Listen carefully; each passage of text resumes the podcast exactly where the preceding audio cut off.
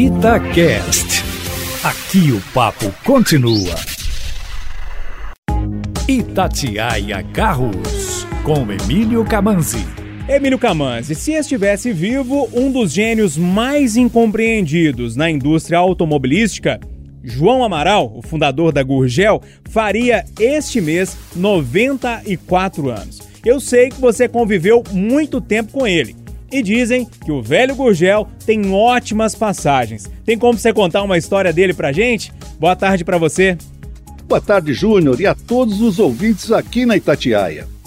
É verdade, tem muitas histórias do Gurgel. Para começar, ele ficou conhecido só como Gurgel, já que para lembrar o nome todo dele, João Augusto Conrado do Amaral Gurgel, não era fácil. Recordo de uma passagem com ele muito engraçada.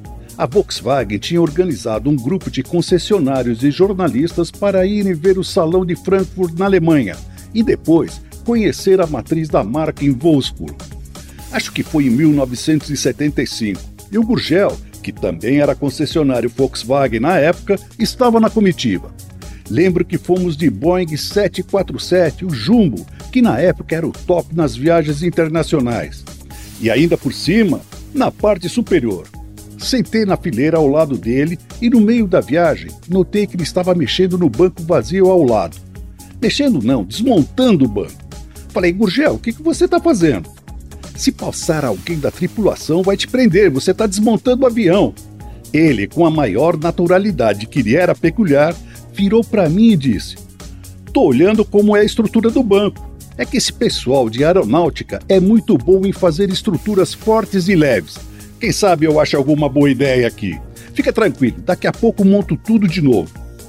Assim era o Gurgel, com algumas maluquices, como todo gênio, irrequieto e sempre procurando alguma coisa nova para se inspirar.